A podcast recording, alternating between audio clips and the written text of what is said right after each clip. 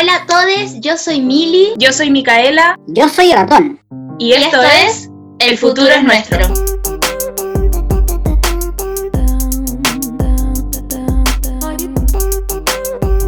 Bienvenidos a otro capítulo más, al capítulo correspondiente a septiembre, un, un mes agitado.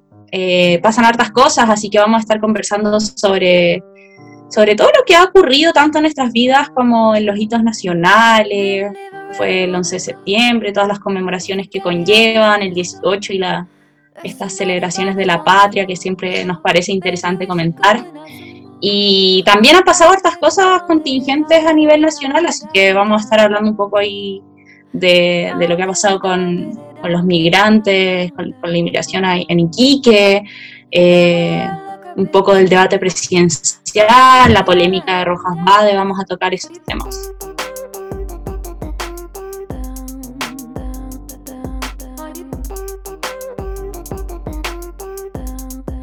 que son estas cosas que en un mes ha pasado mucho. Es verdad. Igual no nos veíamos hace tiempo. luego hay que hablar también de las migraciones, que ha sido dirigido eso. Yo fui ahora a una manifestación que había en la Plaza de. ¿Dónde andabas? ¿En Plaza de Armas? Fui ahora, vengo, estuve un rato en la tarde en esa, había una, una manifestación en el fondo de apoyo a los migrantes y de repudio, repudio a la gente xenofóbica. ¿Pero era una manifestación convocada como por alguna organización? Sí, yo sé que estaban las organizaciones de migrantes habían convocado, pero también habían muchas otras eh, colectivos y como gente que había llamado a, manifestarse, digamos, contra, repudiando esta cuestión que pasó en Iquique, ¿no? que igual es muy violenta, eh, la, la, imagen de la gente es... Eh, y es brutal. Es brutal. Es brutal. Como que hoy día, bueno, ha sido, no sé, a mí me pasó que cuando caché lo que estaba pasando, fue como oh, brígido, pero después a medida que avanzó la situación y que se empezaron a conocer como más antecedentes, salieron los videos y todo eso, fue así como agobiante, así yo estaba impactada sinceramente, avergonzada, Mira, eso es lo que sentía. Es como... Sentía vergüenza, sinceramente, como porque pasara eso hoy, no sé, en este contexto, cuando uno cree a veces que avanzamos y luego ocurren cosas como estas y es como desesperanza en la humanidad. Y, y todo lo que ha pasado después igual ha sido todo, todo ha sido muy violento. Y hoy día, de hecho, estábamos en el colegio, estábamos en filosofía y nos queda nuestra última unidad que es de filosofía política. Entonces comentamos un poco sobre ideologías y como, por ejemplo, ahora justamente estamos pensando, como tocando este tema de si el ser humano es bueno o malo por naturaleza, entonces ahí analizamos ciertas como corrientes.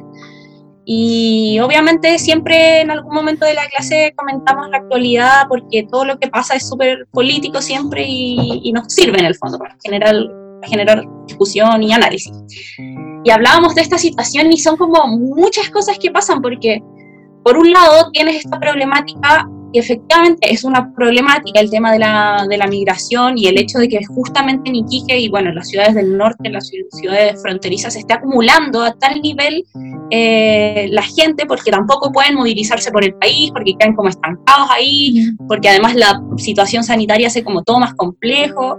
Efectivamente la gente que vive en esa zona eh, ve como su vida alterada, digamos, y, eso conlleva muchas otras cosas que yo entiendo que generan problemáticas, como igual es cierto que la migración está súper abandonada, entonces queda así como súper ambiguo y, y la gente también empieza a responsabilizar a los migrantes por estar ahí y como por como que siento que les exigimos que ellos mismos se hagan responsables como de migrar de manera eh, regularizada y olvidamos que en verdad es el Estado el que debería velar por esas cosas siempre como desde la dignidad y desde la protección de los derechos humanos. Y luego vemos estas imágenes violentísimas. Horribles. De personas quemando pañales, coches, que uno piensa así como... Ah, sí, no sé, lo encuentro como una expresión de ira, no sé, de xenofobia textual, no sé, explícita, así como agarrar las cosas de una persona que viene de un contexto súper complejo, llega a este país en busca de posibilidades, se encuentra con una marcha en contra de su presencia que le agarran todas las cuestiones y las queman, lo encuentro brutal, brutal, así. Es horrible. Horrible. Y nada, mucha rabia, mucha pena, mucha impotencia, pero sobre todo mucha vergüenza. Hoy día una compañera comentaba en el colegio como lo, lo incomprensible que resulta entender como personas de Chile, que es un país tan donde todo está privatizado, donde literal nada nos pertenece, como ¿de dónde sacas ese sentimiento de pertenencia para decir esta tierra es nuestra, no, nadie más puede entrar? O sea, no sé, realmente lo, lo encuentro incomprensible así. Y claro, igual eh, yo estoy de acuerdo como con todo esto de que eh, nadie es ilegal en el fondo con estas consignas que han salido de que emigrar es un derecho, pero también nos enfrentamos a un desafío grande que es en el fondo buscar soluciones para esta problemática, soluciones dignas sin caer en el discurso de cast en el fondo. Es un desafío que se le presenta, no sé, a nuestros parlamentarios, a la clase política decente, digamos.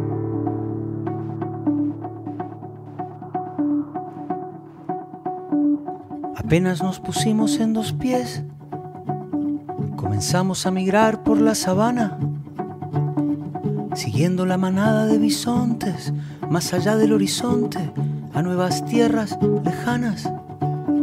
Los niños a la espalda y expectantes, los ojos en alerta, todo oídos, olfateando aquel desconcertante paisaje nuevo, desconocido somos una especie en viaje. No tenemos pertenencias, sino equipaje. Vamos con el polen en el viento. Estamos vivos porque estamos en movimiento. estamos quietos, somos trashumantes, somos padres, hijos, nietos y bisnietos de inmigrantes. Es más mío lo que sueño que lo que toco. Yo no soy de aquí, pero tú tampoco. Yo no soy de aquí, pero tú tampoco. De ningún lado del lados un poco.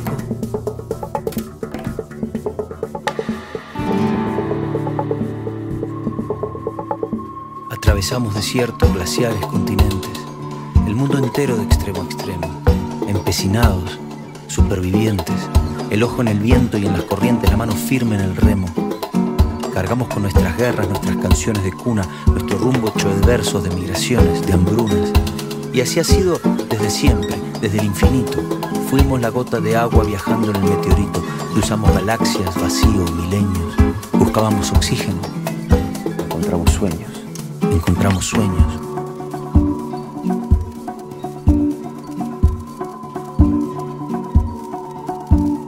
Apenas nos pusimos en dos pies y nos vimos en la sombra de la hoguera. Escuchamos la voz del desafío, siempre miramos al río pensando en la otra ribera. Somos una especie en viaje.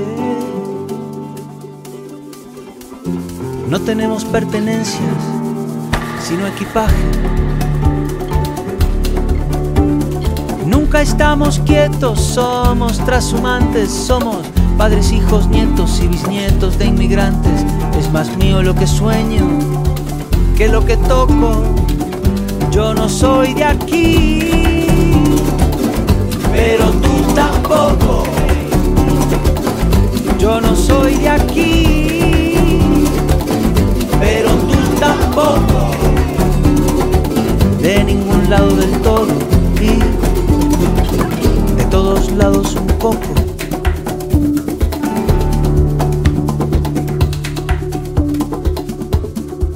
Claro, ¿no? Y además que igual ahí existe otro tema que es esta discriminación específica, digamos, de la manera distinta en la que aceptamos a un migrante y a otro migrante. O sea, son perspectivas súper súper imperialistas, súper xenófogas y, y también como un poco desconociendo, siento, nuestra propia realidad en el fondo. Mm. Como que aspiramos, no sé, pretendemos ser algo que no somos y, y rechazamos un poco, no sé, Latinoamérica, que es al final de donde somos. Es que justo ahora en septiembre siento que todos se hacen, a todos se les sale su patriotismo que sinceramente lo encuentro tóxico. Y es una discusión que he tenido con el Seba, porque por ejemplo el Seba que es muy futbolista y el Seba es esa persona, pues, como que le gusta ver a Chile jugando en la roja y como que le gusta además Como sentir ese... sentir, no sé, que es chileno, no sé, no sé, en verdad no puedo interpretar sus sentimientos porque no los comprendo. Y, mm, y además que también siento que él tiene otra relación como con las costumbres muy distinta a la mía, porque por al web, por donde él viene, por cómo se, como más desde el campo, por cómo se entiende eh, ser como chileno y cómo se entiende la patria, que es otra concepción distinta a la que tengo yo. Como que discutíamos de eso, como ya, pero ¿qué es ser chileno para ti? ¿Y por qué eso significa ser mejor que otros países? Como eso es, Mm. porque al final la gente, esta gente que, Claro. que vemos marchando, esta, no sé, la gente como Cas, la gente que más lleva impregnado el discurso nacionalista, el discurso Sí. patriótico, es gente que- que Chile es mejor que el país de al lado. Básicamente es eso. O sea, entonces me parece que me parece un poco insostenible, o al menos yo no encuentro mucho los argumentos para tratar de defender como la patria. Y yo sé que tal vez, y yo sé que Chile tiene cosas buenas y que nuestra cultura también es lo que somos y que somos más que una bandera y todo eso, pero también cuando trato de, de buscar de qué manera sentirte patriota sin volverte en el fondo una persona que discrimina, la- que se cree como con cierta supremacía por sobre los otros países, como que no encuentro ese equilibrio.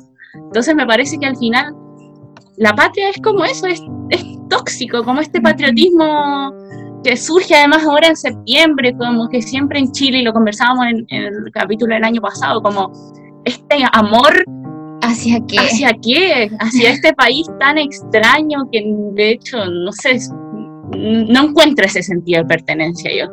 Entonces, como que estas, estos, estas situaciones me, me chocan.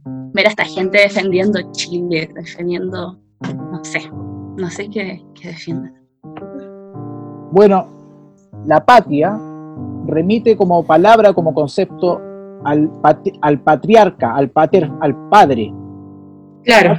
¿no? Creo que también alguna vez leí que como la etimología de la palabra hacía referencia a justamente de dónde nace tu padre, como de dónde viene tu, Claro, tus padres, tu antepasados, digamos. Claro.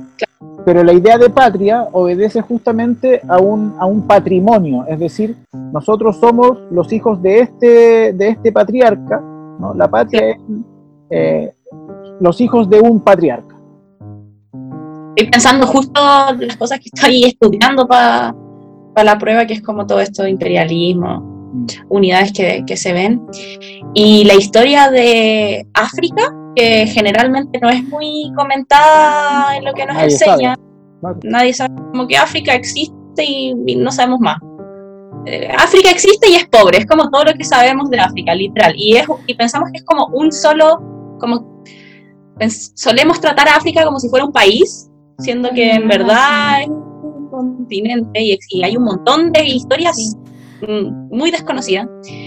Y nada, pues lo que pasa con África justamente en este periodo imperialista es brutal. O sea, el hecho de que se hayan repartido entre las potencias el continente, o sea, literal se juntan a repartirse un continente que no tenía, y se lo reparten de una manera que no tenía nada que ver con las tribus que existían, las organizaciones preestablecidas, o sea, a lo mismo.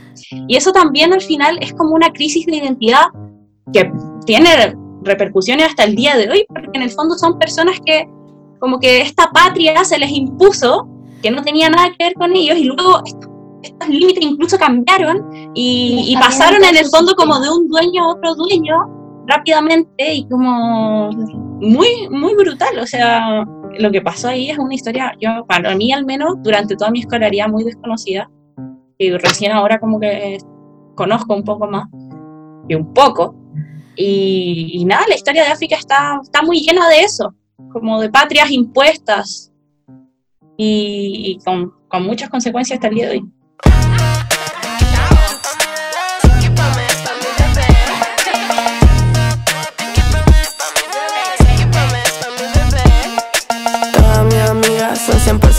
100% divas Y todo lo que digan de nosotras es mentira. Inventan tantas cosas, es pura fantasía. Si te metes con mis bichos tú te arrepentirías. Pinky promise, te juro amiga que siempre estaré para ti. Tú eres amiga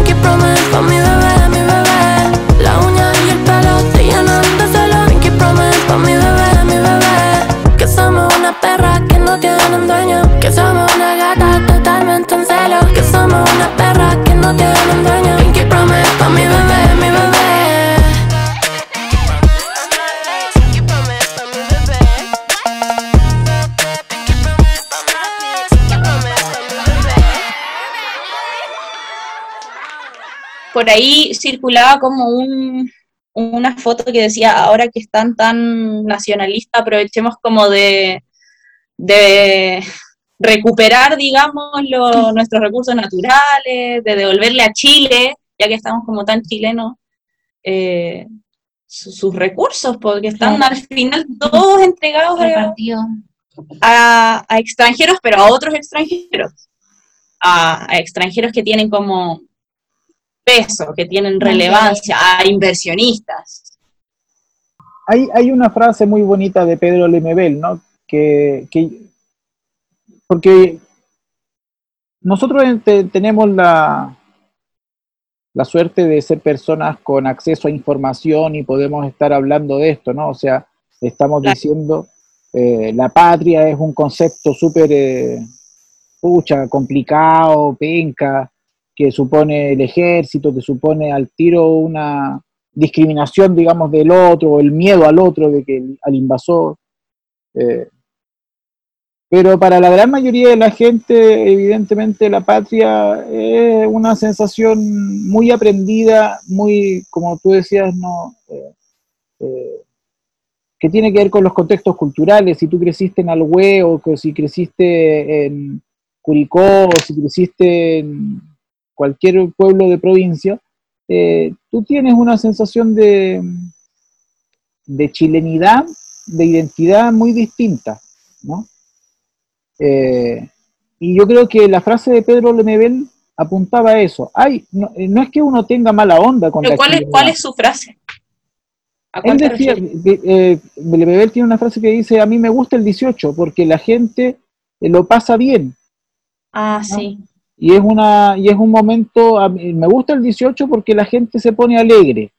Y eso, Claro. aunque sea una, aunque, aunque la razón para ponerse alegre sea una razón eh, tonta o nacionalista, lo que tú queráis, eh, la verdad de las cosas es que la gente se pone contenta y eso a mí me gusta. ¿Por qué? Porque se ponen, se ponen, la gente se pone alegre, se siente orgullosa y, y, y quiere y sueña y claro, y quiere, y quiere en el fondo, no está mal sentirse contento de ser chileno y querer a tu país, ¿no? O sea, porque eso es, eh, cuando uno dice querer a tu país, está pensando de- en que quiere lo mejor para su país, es decir, para quienes vivimos en él. Y desde ese punto Claro. de vista, está, no, no te puede parecer mal, ¿cachai?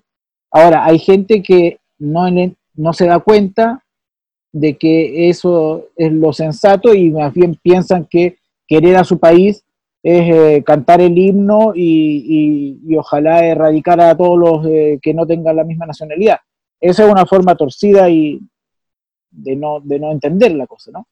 Pero hay, hay, una, hay una chelinidad que, que no podría por qué enojarle a uno. Me gusta la empanada y me gusta la cueca, y está, ¿cuál es el problema con eso? Eso está bien, ¿cachai?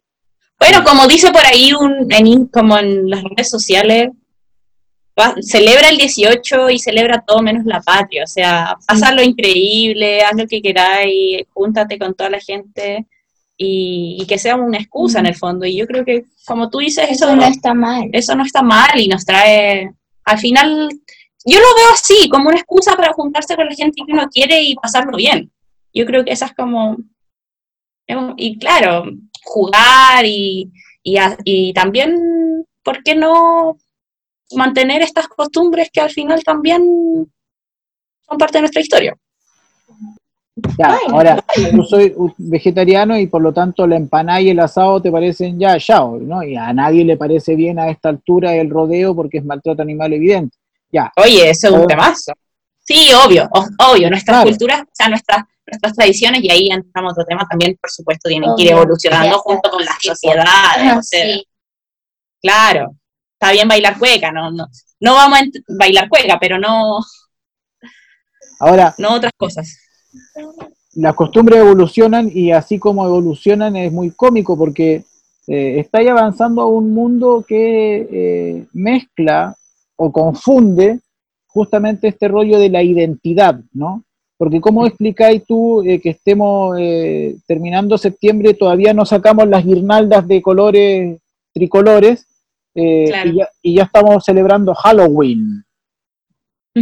¿no? Y con una gran calabaza que nadie entiende qué significa porque como tradición está Claro. sustentada en un pueblo muy lejano.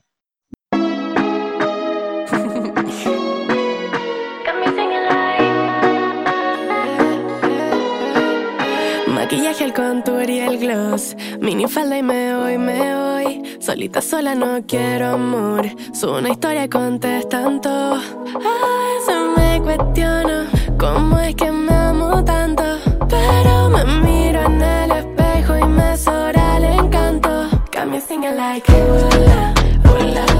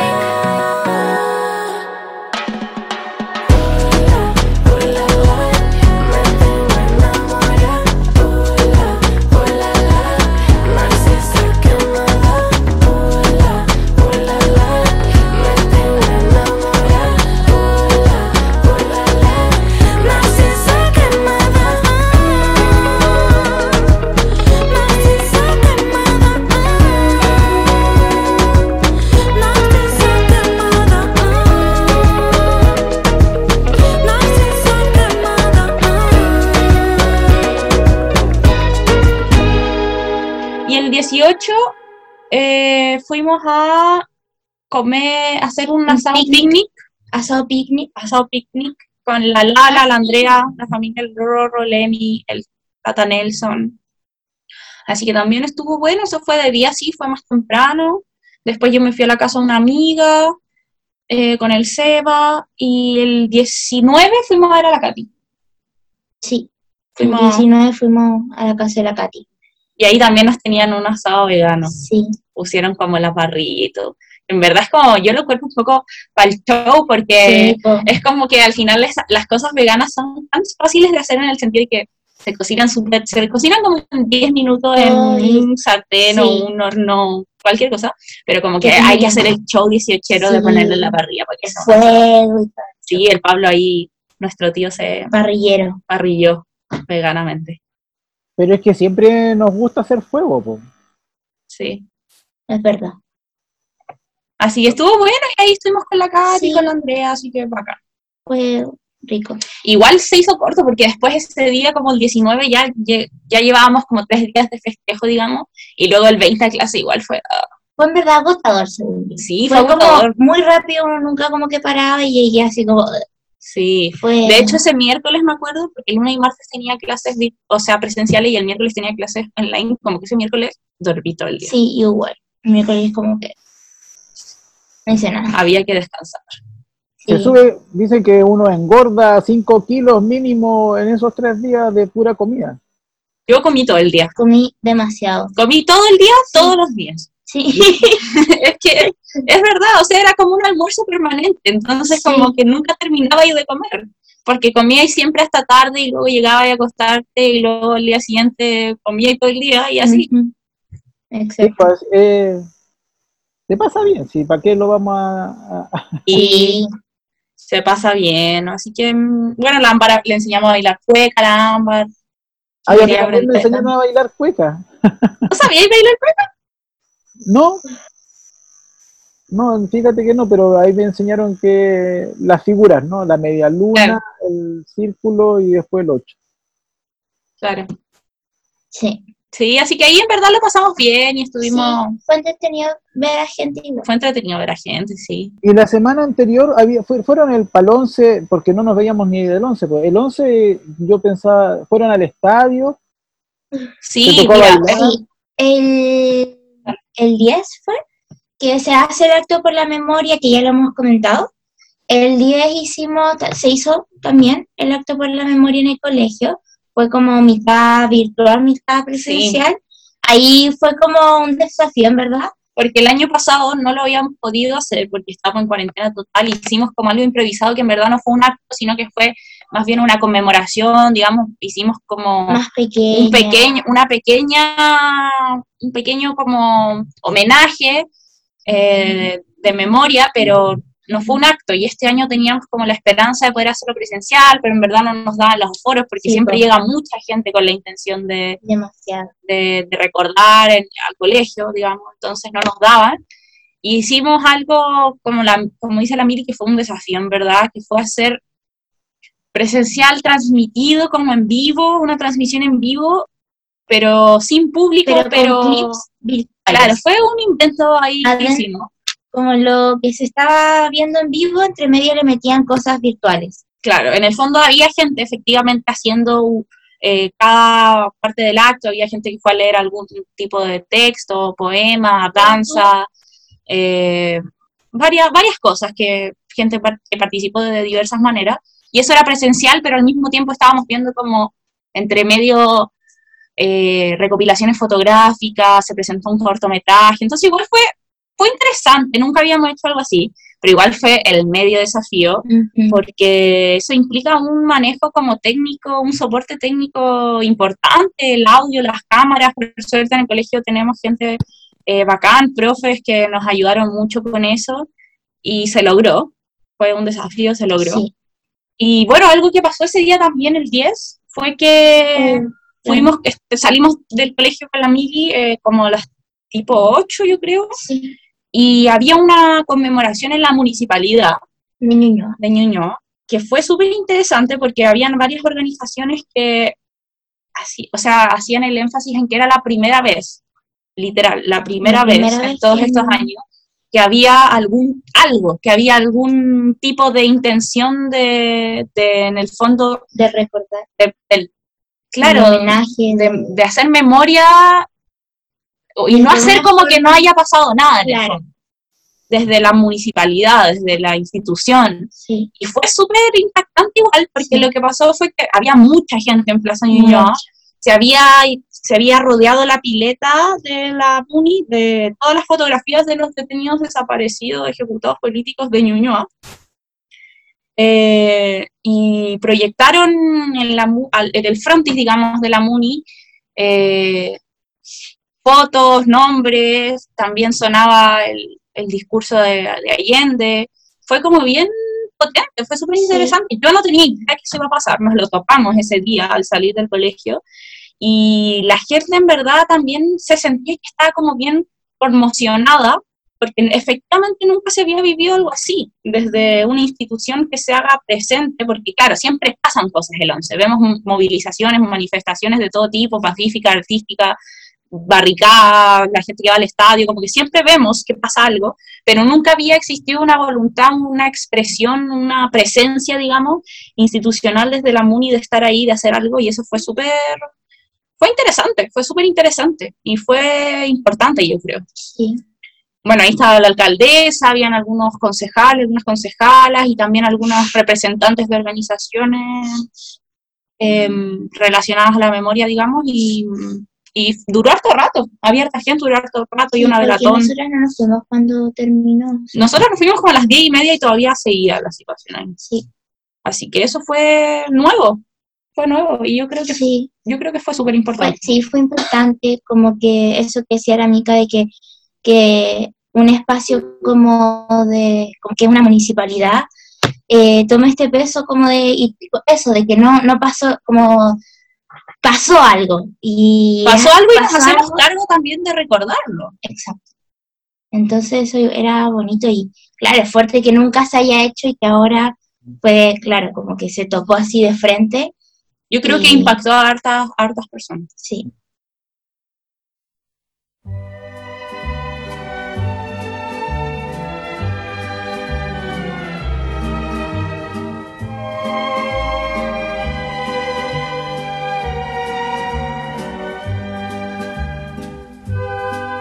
Hola Vania, bienvenida al Momento Vegano del Futuro es Nuestro.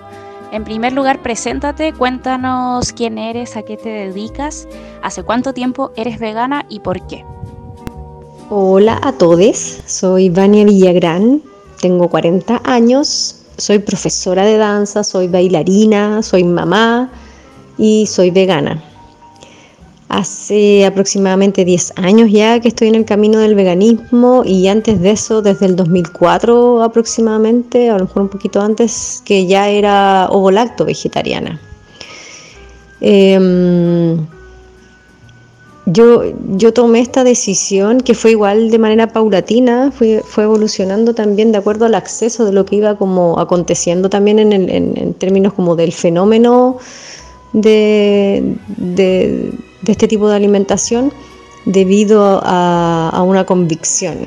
O sea, yo soy vegana por convicción de que creo que los animales o ningún ser vivo, no, otro ser vivo es comida, ¿no?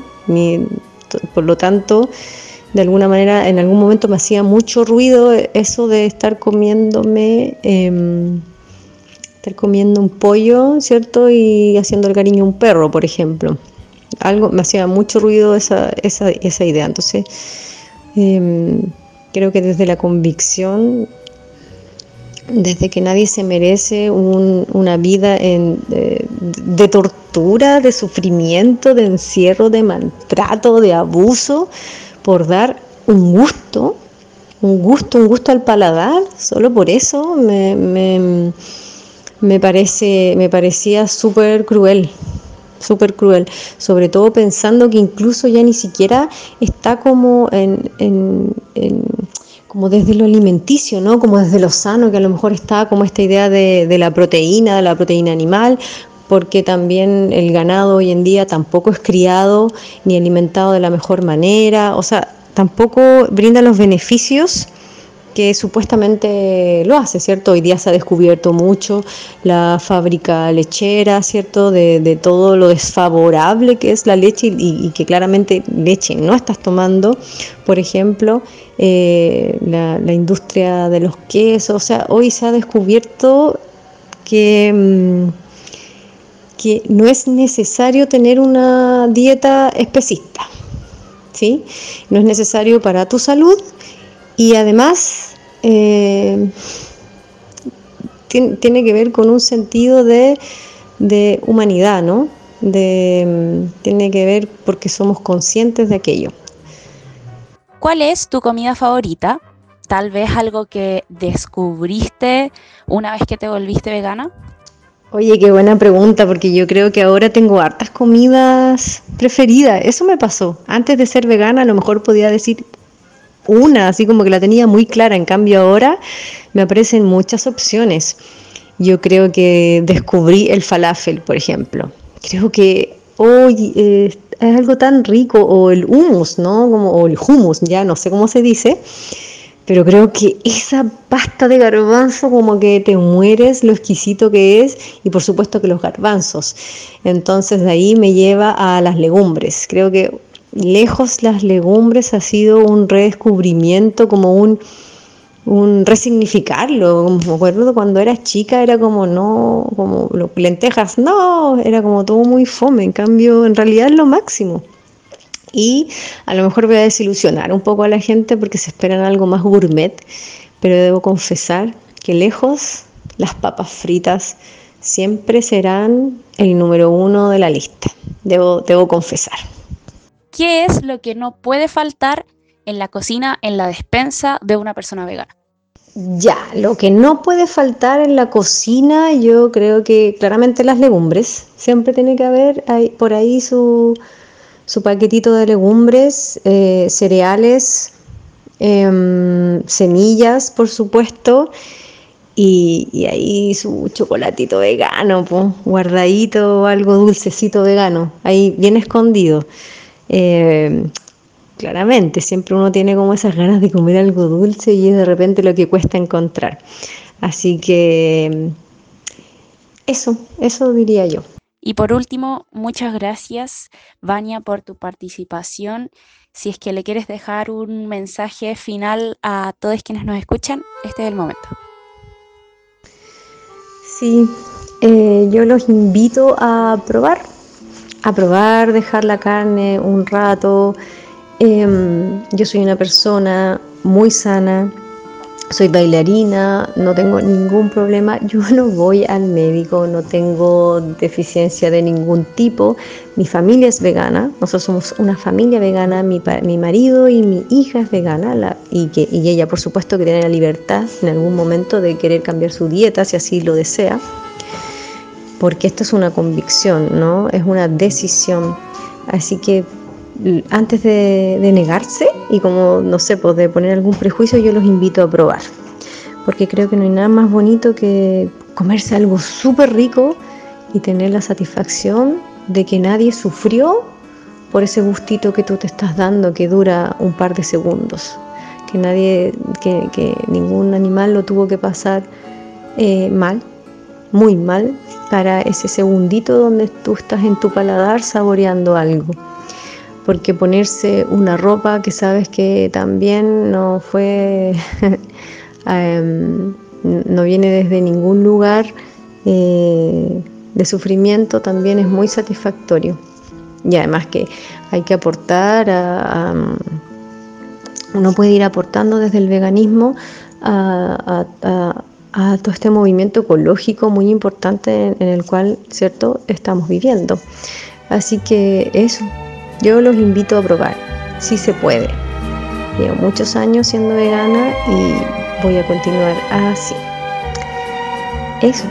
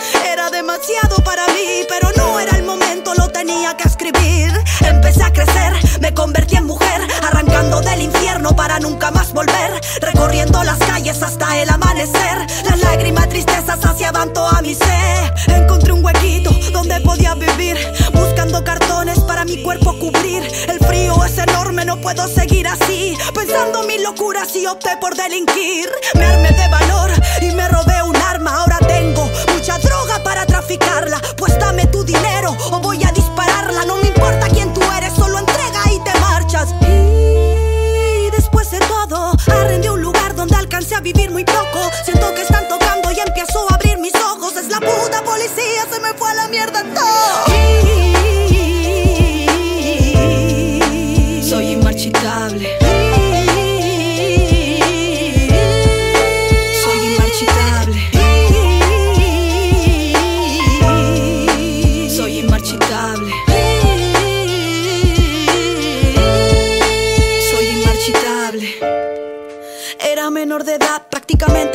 sola, me llevaron a un hogar. Tuve mucho temor por lo que podría pasar, pues la angustia de no conocer a nadie en el lugar. Y el rap me salvó de nuevo, era un día de limpieza. Sonaba un tema que tenemos, le conté que era yo, obviamente me creyeron. Así gané el respeto, así me conocieron. Pero demasiada la maldad, ya tenía 17, me tenía que escapar. Me puse a trabajar en una universidad donde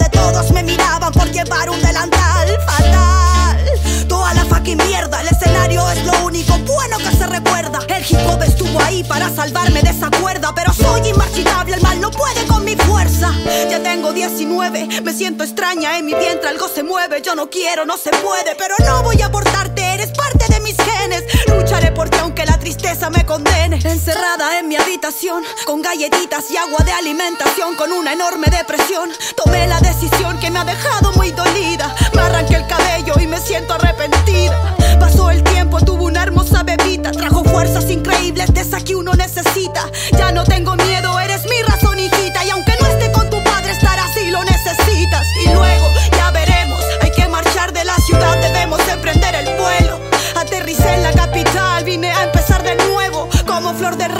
persiguiendo un gran sueño. Vamos para arriba porque venimos de abajo. Vamos para arriba porque venimos de abajo. Vamos para arriba porque venimos de abajo.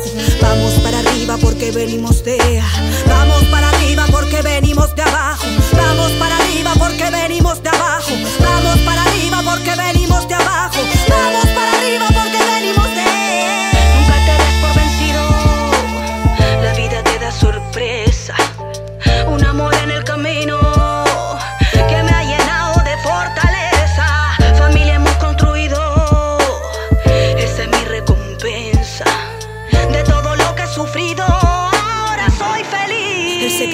paciencia.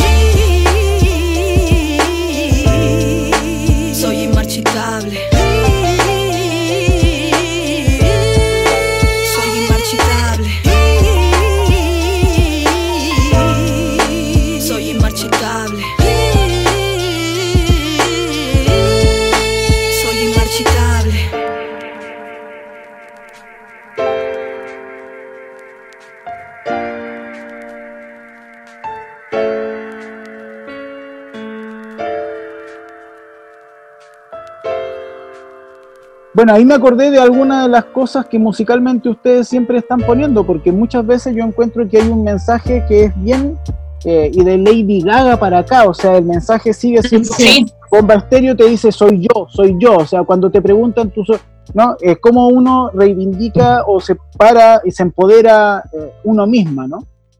Pasa que la música siento que ha indagado a lo largo de la historia como de la música ciertas temáticas, ¿cachai? Como lo son, por ejemplo, el amor, ¿cachai?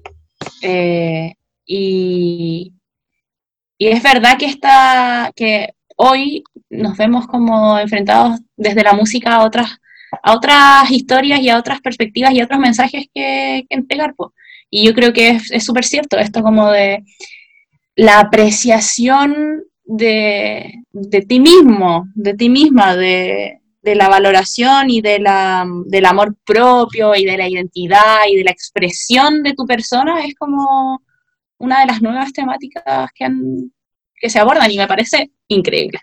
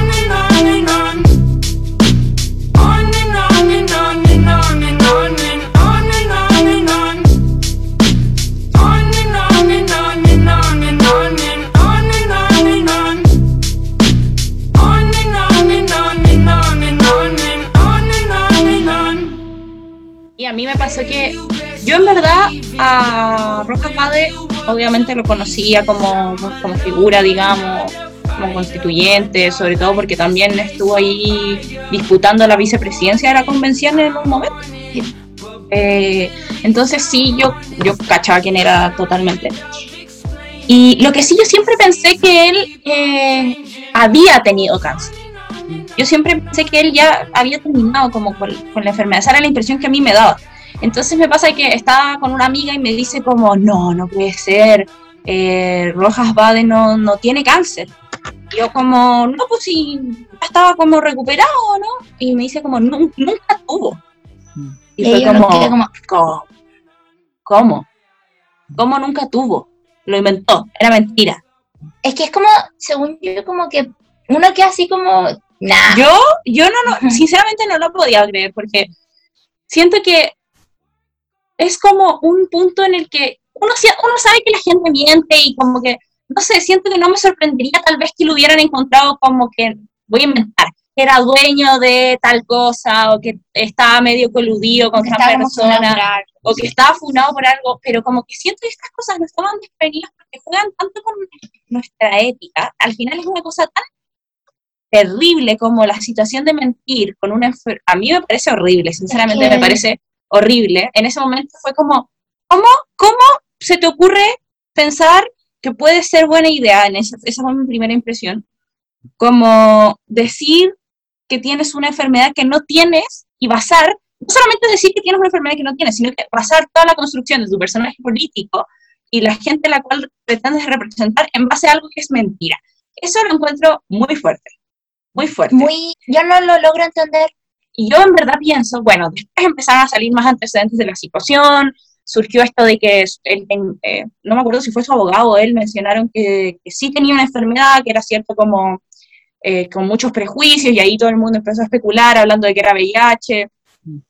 Y, y- y ahí también entramos en este debate como, pucha, a ver, no le podemos exigir a nadie que revele su, Su su diagnóstico, ¿cierto? Porque eso también es súper violento, como exigirle a las personas como, ya, a ver, ¿Tienes? una enfermedad, ¿qué enfermedad tienes? po? Mm. Pero también entramos en esa lógica, pero, a ver, como tú dijiste que tenías una enfermedad y ahora dices que no la tienes, entonces, como di la verdad, este como enjuiciamiento público de como, ahora responde. Dijiste algo que no era cierto, ahora di la verdad. Y bueno, después salió a decir que había tenido sífilis, que tenía otras condiciones que, ¿Qué es médicas, una enfermedad de transmisión sexual. Ah. Bueno, y claro, y que efectivamente pueden tener un, un- existir un prejuicio. Yo no niego eso en absoluto. O sea, las ETS, las ITS tienen efectivamente una connotación de, de miedo, de vergüenza, de, de desprecio social que es verdad y es innegable. Claro. Pero de ahí a, a- a inventar todo esto otro como para, para ocultar esa situación, creo que hay un salto gigante, o sea, no sé. A mí Sí. siento que también específicamente es una falta de respeto para todas las personas que viven y mueren con y por cáncer y que yo creo que hay mucha gente que se sintió muy defraudada, porque efectivamente la bandera de la salud pública y la bandera de, de la falta de salud, digamos, eh, y específicamente del cáncer, es algo que toca a muchas personas y, y que tiene mucha relevancia también. Y por ahí leía comentarios como, ya da lo mismo que no, que no tenga la enfermedad, igual representa a mucha gente, cosa con la que yo no estoy de acuerdo, porque creo que no se puede como pretender representar a las personas en base a las mentiras y a algo que una realidad que finalmente no conoces del todo, pero, mm, pero creo que también mucha gente se sintió defraudada por el hecho de que él representaba cosas que para muchas de nosotros sí eran importantes y sí era importante que estuvieran representadas en la convención. Eso por un lado, y luego ya el caos que le trae el despre- desprestigio y la desconfianza que conlleva hacia la convención en sí, y los titulares que veíamos, o sea, como los titulares y las noticias y la prensa, y sobre todo la derecha como saboteadora de todo este proceso, o sea, en el fondo decían, no tiene sentido la convención, no tiene sentido la convención, Cualquier no persona tiene entra- sentido la como los convencionales, todo es una mentira, todo es una farsa, nada tiene sentido, como casi que borremos todo y cuenta nueva, o sea, como si esto pasó, ¿cuántos más? Eh, ¿Cuánta confianza, cuánta, cuánta legitimidad tiene en el fondo? Y era como, ya a ver, es una, y ahí uno tiene que entrar como a, a separar, porque chuta, una situación terrible, condenable, horrible y súper vergonzosa también, y como, no sé, a mí me dejó impactada, pero tampoco podéis meter a todos los convencionales en la misma bolsa y empezar a decir que el proceso constituyente Obvio. no tiene sustento porque un loco, no sé. Y Ah. bueno, y ahora lo que pasa es con él, entiendo que renunció, pero también entiendo como que hay unos vacíos medios legales ahí. Yo creo que sinceramente lo más correcto es que él se retire. Como decía, leía personas que consideraban que podía quedarse igual representando como esa bandera, que igual en el fondo él, él vivía de alguna manera esa lucha, pero yo creo que la verdad, una persona que llega a ese lugar y a ese nivel de engañando. mentiras. y a ese nivel de mentira, o Es sea, que yo lo encuentro... yo desconfiaría, de, un- yo, no- yo desconfiaría de una persona, a nivel de persona, ¿cachai? Ni siquiera como a nivel de representante, sino como a nivel de una persona que es Sí. es capaz de inventar sobre sí mismo tantas cosas de tal magnitud, Sí. yo lo encuentro, lo encuentro, no sé, hasta incluso como, A mí me pasa que, al igual como decía la amiga, yo tampoco, Ade, no era como eh, eh, alguien que yo le, le veía lo, como seguía tanto, a diferencia de otros. Después, como decía la amiga, cuando estaba como peleando este puesto de la vicepresidencia, ahí como que en verdad también lo conocí más y como que supo un poco lo, lo yo bien recuerdo haber dicho que hubiera sido bueno. que Sí, y como, ay, sí, porque, pucha, el loco no le creía, pues. ¿cachai?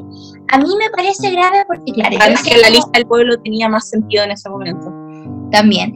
Yo creo que ya, primero, antes de que él se postulara a ser constituyente, ya tenía este personaje y ya se había creado, este- es que es eso, como este personaje, lo encuentro mm, falta de respeto, ¿cachai?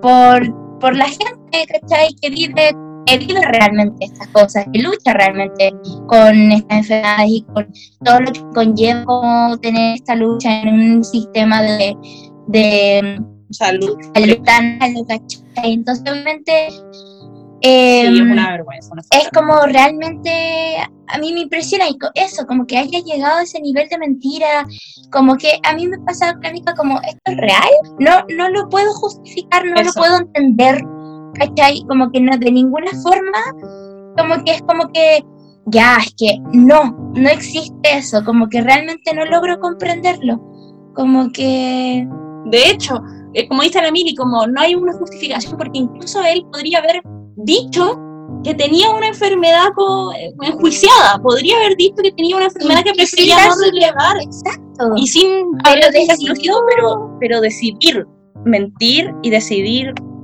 inventar eso, lo encuentro.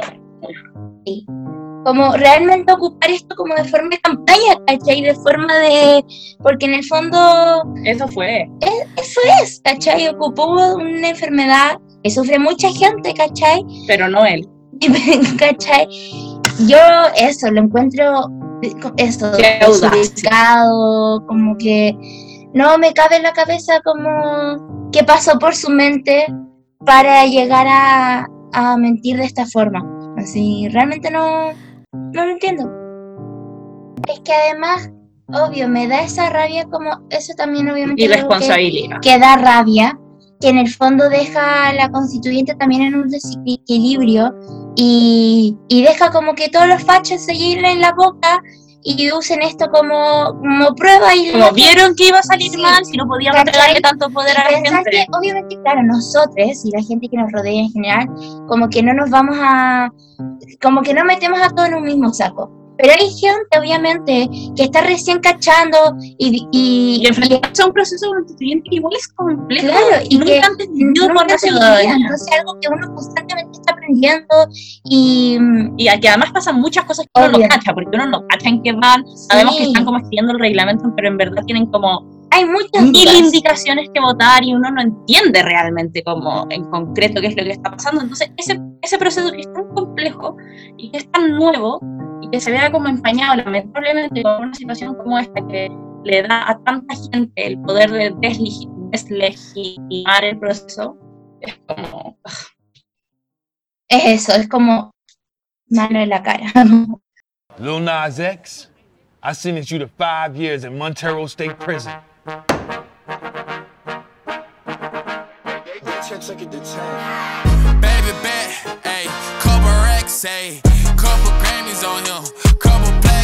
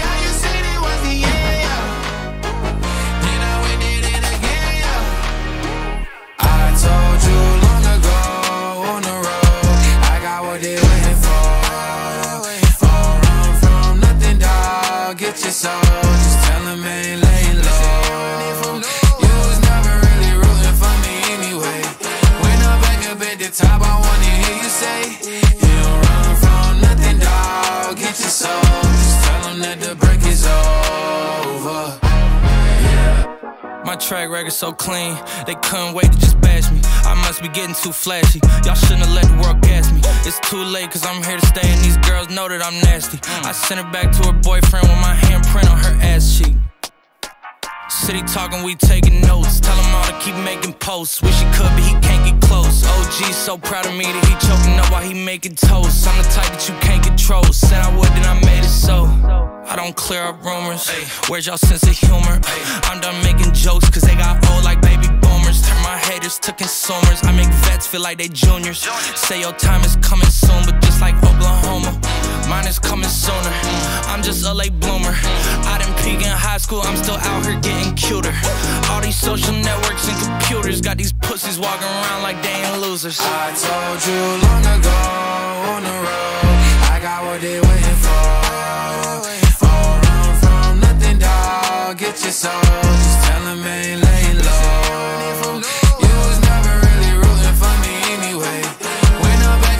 top, I wanna hear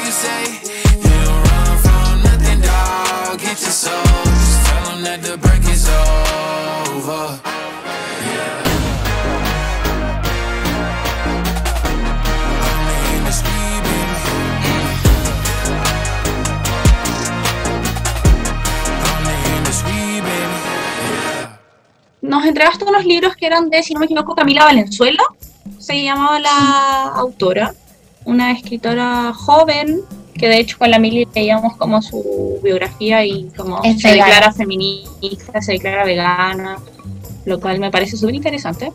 Y mm, mira, a ver, tú me habías dicho que era como una adaptación de cuentos eh, clásicos, digamos, de la Cenicienta específicamente. Empecé a leerlo como con esa impresión, pensando en la Cenicienta, ¿cachai? Como Mm. que yo ya sabía, bueno, la Emilia ahí contra su, su experiencia con el otro. Yo ya sabía que era de la, la Cenicienta. Se, se llama De Bosque y Cenizas el libro. Ahí lo. De Bosque y Cenizas. Entonces, como que yo ya tenía esta preconcepción de lo que podía encontrarme, como que podía ser una una reescritura, digamos, de la historia de manera distinta a la Cenicienta, pero en verdad con lo que me encontré fue con algo totalmente distinto. El libro está situado en Chile, la historia está situada en Chile, en Chillán. eh, creo que es como 1930, eh, sí, o mediados del siglo XX tal vez, por ahí. Y ocurre un terremoto y nos encontramos con nuestra personaje principal, que es una chica que queda en el fondo huérfana porque su mamá había muerto el día que ella nació y su papá muere en el terremoto. Y, es interesante porque en el fondo como que vemos otra otro escenario de muy distinto al de la Cenicienta. No tiene mucho que ver con la Cenicienta. O sea como que yo lo leía y, y estaba tratando de buscar las similitudes con la Cenicienta porque tenía esta preconcepción de que eso se iba a tratar. Y en verdad era una historia totalmente distinta. El libro es muy poético me pasaba que está escrito como una bitácora, como un diario de vida de, de la protagonista, digamos, que se ve enfrentada efectivamente a, a migrar del campo de, de Chillán a la ciudad, llega a Talagante, que es como otro ambiente, llega a la casa de un familiar, a una casa, como una casa de como patrón de fondo, no sé, y, y se enfrenta a otros escenarios y también a otros escenarios súper violentos. Eh, igual es, fuerte la historia. Pero me gustó harto, el me lo leí muy rápido, me lo leí en como en tres días, no es una historia muy larga y es muy bonita la manera en la que está escrito porque usa demasiadas como metáforas, como que uno va encontrando, descubriendo la historia, pero a través de como muchos sentires. No es que te cuenten ex- ex- textualmente lo que ocurrió, no es como un libro en el que digan yo fui, ocurrió esto, me encontré con esta persona, no. Es como, es un poco como corriente del pensamiento, no sé cómo se llama. Es un poco eso, como que tú vives la historia a través de lo que siente la protagonista. Eh, y además la historia se mezcla con la presencia de, de unas brujas, con las historias que se van alternando capítulo a capítulo de unas brujas. Eh, y con un final distinto, distinto a la Cenicienta. O sea, es una, está tal vez inspirado, pero, pero es una historia nueva, distinta y que me gustó harto. Me gustó harto. Me pareció bonita la historia. O sea, no sé si bonita, pero me gustó mucho cómo estaba escrito el libro y me gustó mucho como la. Era como un guiño a la Cenicienta al final. Yo la verdad es que no he terminado el mío, pero ya me queda poco. ¿Cuál es el tuyo? Durmientes. Llama. Ah, es el primero, Em, que supuestamente sobre sí. la Bella Durmiente. Claro. Sí, yo también, a mí también me pasó lo mismo con la amiga, porque también venía con esta idea como ya la veía durmiendo, ok, y la verdad es que como que no le encontraba nada que ver. Eh, también parte, yo al principio partí el libro y al principio no lo entendía, porque partía como sin contexto y con partía con una junta de brujas, ¿ya? Y que en el, como que le echaban una maldición a unas tierras. Eh, y partía con esto de las brujas y después ah, va como mucho más adelante y, o sea, avanza Sí, un salto. un salto y, mm, y hay un hombre que está buscando enriquecerse, está buscando tener un terreno, tiene una idea de, de hacer una viña, ¿sí? Y eh, con una persona que él está haciendo tratos, le ofrece a su hija para que él se case con ella. Le dice como yo te puedo dar también terreno y todo esto, pero cásate con mi hija, ¿cachai? Como para que mi hija tenga como nombre. Se casan en el fondo también por conveniencia. Y esta mujer eh, vive en verdad como, claro, ella, se, ahí yo creo que le da un poco esto de como lo durmiente, porque en el fondo, claro, ella, uy, soy muy feliz, pero en el fondo ella no era muy feliz, ¿cachai? Porque... Es era- como otra clase de Exacto. sueño, de, de Claro. dormido. Y, y de hecho el hombre le decía a ella como yo no, no busco amor, ¿cachai? Yo busco un heredero. Le decía, tú estás acá porque yo necesito a alguien que se quede con todo lo que yo voy a hacer, ¿cachai? Así que tú me traes un hijo y hasta ahí. Y ella, claro, que ahí con esto, porque ella buscaba esto otro, buscaba el amor, La buscaba el familia. romance, la familia. Entonces queda un poco como para adentro con esto y sin mucho que hacer. Y bueno, ella se eh, embaraza y em, llega un sueño. Ella sueña con un río, con un lugar, eh, con un ambiente en verdad que, que como que le empieza a hablar. Verdad es como un poco extraño porque ella sueña que está en un río. Y el río le dice em, que, trae, que va a traer una buena noticia porque está embarazada. Y ya ella, uh, bacán, y claro, efectivamente está embarazada. Y luego tiene otro sueño, y el río le dice que esta felicidad viene con, un, con una tristeza, con una. con. Decepción. con una decepción, esa es la palabra. Y ella queda chuta. Y al final la mujer trae una niña. Y eso eh, provoca mucho enojo por, en el hombre porque de qué le sirve una niña. ¿Cachai? Si necesita un hombre que herede Un heredero. un heredero, ¿cachai? Y, y el hombre se enoja, no le encuentra sentido como a nada y abandona a las dos, las echa para afuera. Eh, las echa para afuera y, mm, y manda a separar a las dos mujeres. Mm, Separa a la madre de la hija. ¿Ya? ¿Y qué sucede aquí? Eh, que en estas tierras quedan los gritos de la mamá desesperada porque se están llevando a su hija y de la guagua llorando. ¿Cachai? Entonces quedan estos gritos y ahí luego el hombre muere. eh, muere de como muere. Y no tiene herederos, no tiene gente, entonces su campo muere, se marchita. Todo queda como marchitado y el campo queda embrujado. Y ahí toda la gente pasaba y decía como, y aquí se escucha a la niña, a la guagua llorar, eh, y, na- y nadie tocaba el campo, el campo estaba feo, nadie, nadie lo quería. Hasta que un día llega un joven y dice como ni ahí con la historia, ni las leyendas, ni nada de eso, yo quiero esto, em, porque quiero construir acá mi casa, que- quería ese terreno. Y, y él llega y bueno, él empieza solo a construir su, a, a como, ¿cómo se llama esto? Cuando Arar. ter- terreno, supongo algo así. Como solo empieza a mover su el lugar y se Como topa, revivirlo. claro, y se topa con el fantasma de la mujer. Que las leyendas decía que la mujer eh, siempre traía un eh, como una sombra encima negra que en el fondo representaba su sufrimiento. ¿Cachai? Entonces eh, la mujer le hacía demostrar a la gente que ellas no- ellos no se podían acercar a ese lugar porque el lugar estaba Condenado. claro, a comer sufrimiento, a, a lo marchito. Y él no pesca nada y se encuentra con la mujer, la mujer le advierte que no, no puede venir acá. Y él como que claro, se asusta, pero hasta ahí nomás. Y no le resulta nada de lo que... El, lugar estaba em- embrujado, marchito, entonces no le resulta nada. Y a la fuerza logra construir su casa y trae a sus hijos a vivir. Eh, y su mujer. Y al hijo obviamente le enseña las cosas del campo y todo esto. Y a la niña eh, la mandan a un, como todos los, la semana, a un convento eh, la mandan a un convento y quiere solo los fines de semana, porque en el convento aprende a ser una mujer. Entonces solo puede pasar los fines de semana en su casa. ¿Un convento de monjas o Sí. internado? No, de monjas. Ay, Como, o sea, donde las monjas se enseñan como... sí, un convento ya. Eso. Y, y también a la niña le sucede este mismo sentimiento que a la mujer del principio, de como, ah, bueno, voy a aprender como a... Pero en el fondo no veía a su familia, ¿cachai? Como que estaba...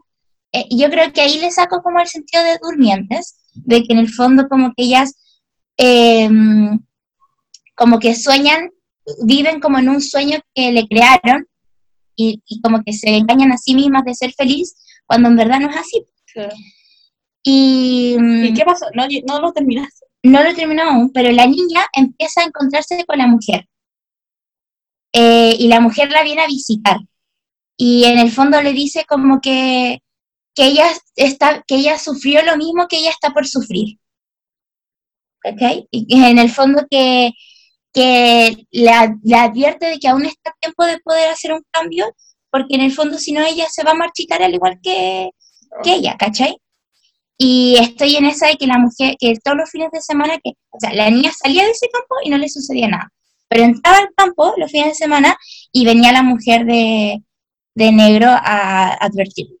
Y ahí estoy. Ah, Pero Mili, no puedes dejarnos así con esta historia. Bueno, lo siento. Y, o sea, Pero, y la, la yo verdad cachaba. Ah, es que da miedo. A mí me dio miedo. Yo lo leía en la noche porque decía como ya el, el momento en verdad. Y quedaba ahí media. Te juro, me dio miedo una noche porque justo esta noche como... ¡Qué miedo! Sí, una noche que como, uy, como, porque la forma, como decía la mica, que está como escrito de esta forma para que tú sientas Mm, como Lo que sienten lo los que sienten los personajes. Y, y no como de esta forma como, y se sintió un frío, como, no, no esas cosas. Es como, uy, como esa, como, no sé cómo explicarlo, pero como que yo me sentía en ese campo y que, no sé, me dio miedo. Ay, yo la verdad no tenía idea de qué se trataba el de la Mili. Nos, nos repartimos con este y yo leo este y de ahí nos cambiamos en algún momento. Y me, lo quiero leer cuando lo termine. Sí, A mí en verdad me gustó, como me gustó el, el libro que yo leí. Así me gustaría leer.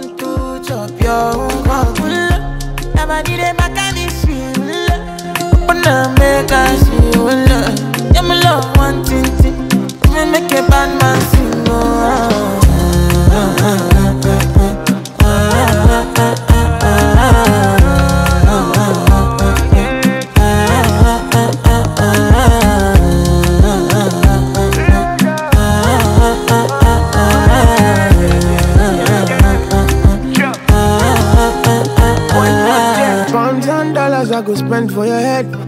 Talk all want, I don't care what they say, cause your matter. Now him I con the carry for my head every night. Now you I want to carry to my bed, oh no no. Don't tell me no no no. You can be my partner, never ride riding solo though. And we got no one lucky, no need to party whoa. I feel feeling what you're doing, oh yeah, baby, gotta go, gotta go. Oh, no, no. Your body they back at me, sweet, oh, Open up, make I see, oh, no. Now you where they got my fancy. When they do me, I get panty. Oh no no no no no.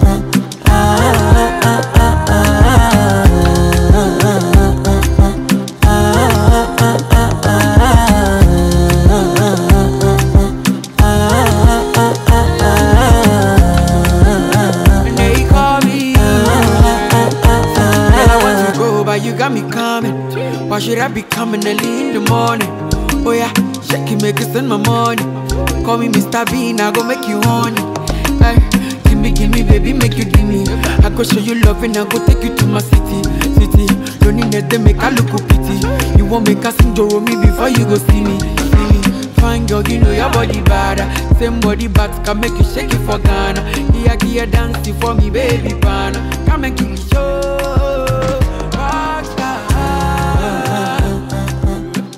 Cuando fueron la- las, eh, pasó en primarias cuando salían las franjas y todo esto, la Amber estuvo en llamas, como que veíamos todos los días las franjas y la Amber así como que cachaba a los candidatos y, y, y lo pasaba increíble.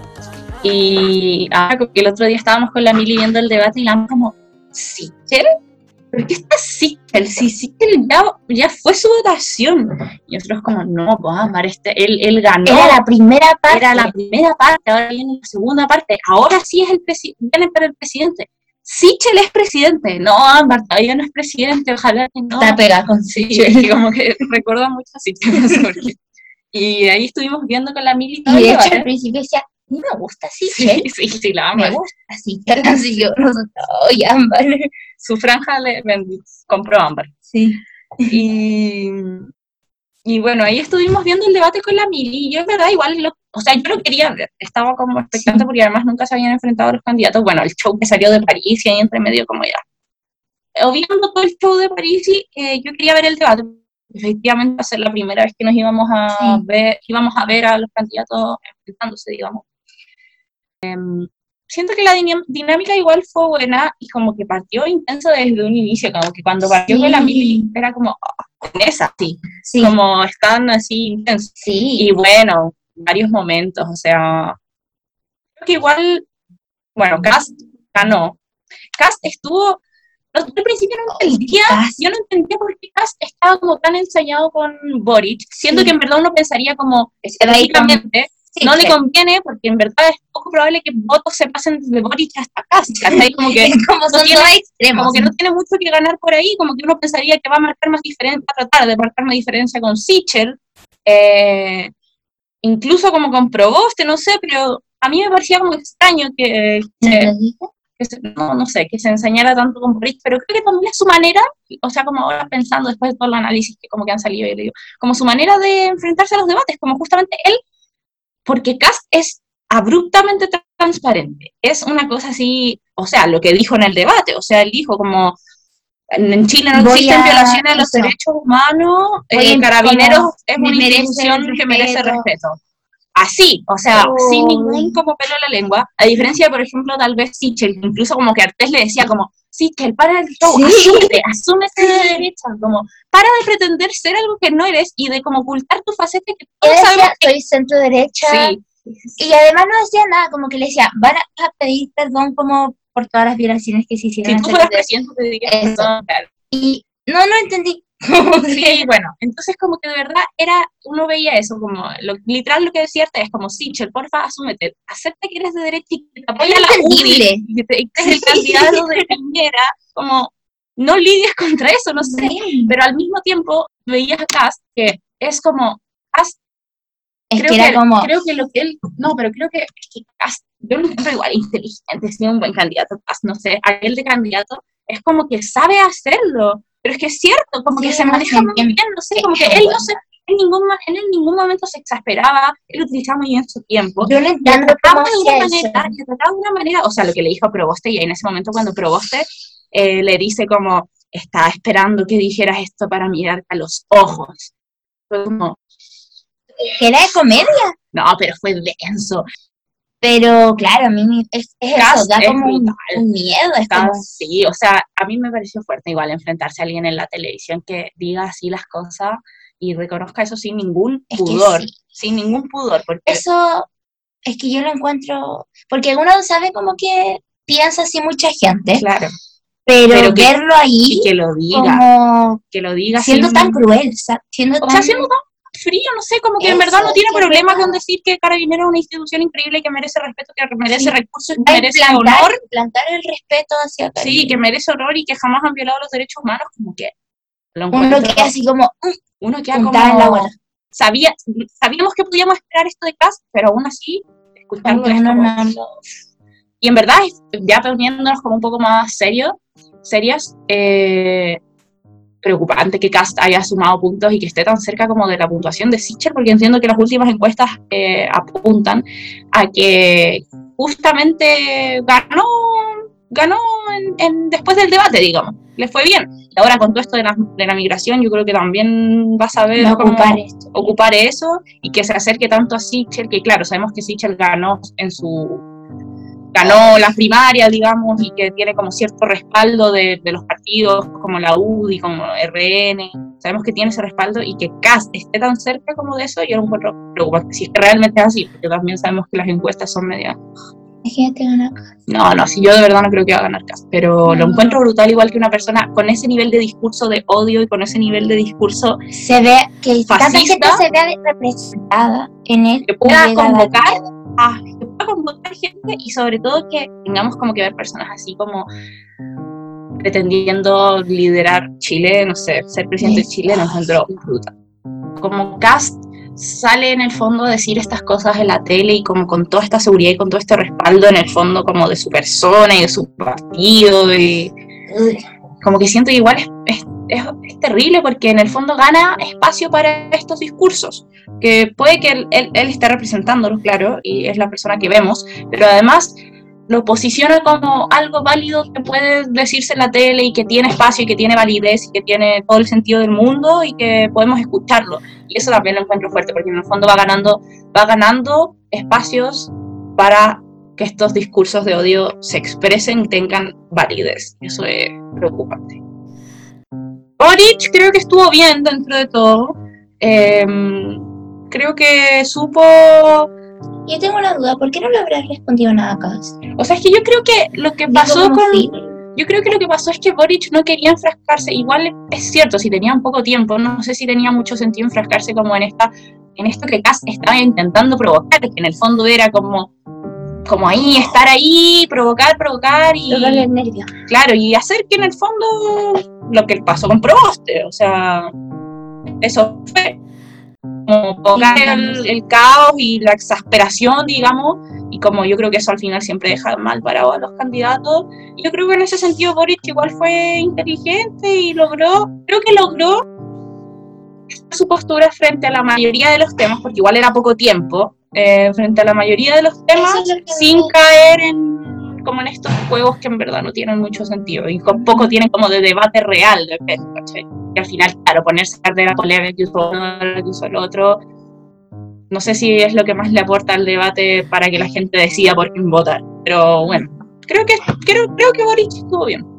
Cast fue a reafirmar su postura, que ha, que ha sido igual siempre, y a tratar de generar ahí caos con los otros candidatos. Y en cierto punto lo, lo logró. Lo Yo no logró. entiendo algo como. Lo logró con Proboste, también lo logró con Sitch en el momento en que, Con ellos dos. que le dice como, no, tú, sí, tú no estás tan en contra del aborto como yo, tú hay que cambiar de bando de bando, Mm. como le tiró ahí su palo, así como, ¿cómo ahora está en contra del aborto? Ah, qué bueno, vente a mi lado, vente a mi lado, como, eh, lo logra en el fondo. Acuático. Pueden pasar muchas cosas, ese es el tema, pueden pasar muchas cosas. Eh, un capítulo intenso igual, si teníamos estos temas, temas. hartos temas. Qué bueno, septiembre. como- Espero no se hayan aburrido, estuvo dinámico yo creo, así que al menos podrán encontrar un poco de información y de críticas y de opiniones respecto a un montón de cosas. Y esto fue El, El futuro, futuro es nuestro. Down? Are you down? Down? Down? Are you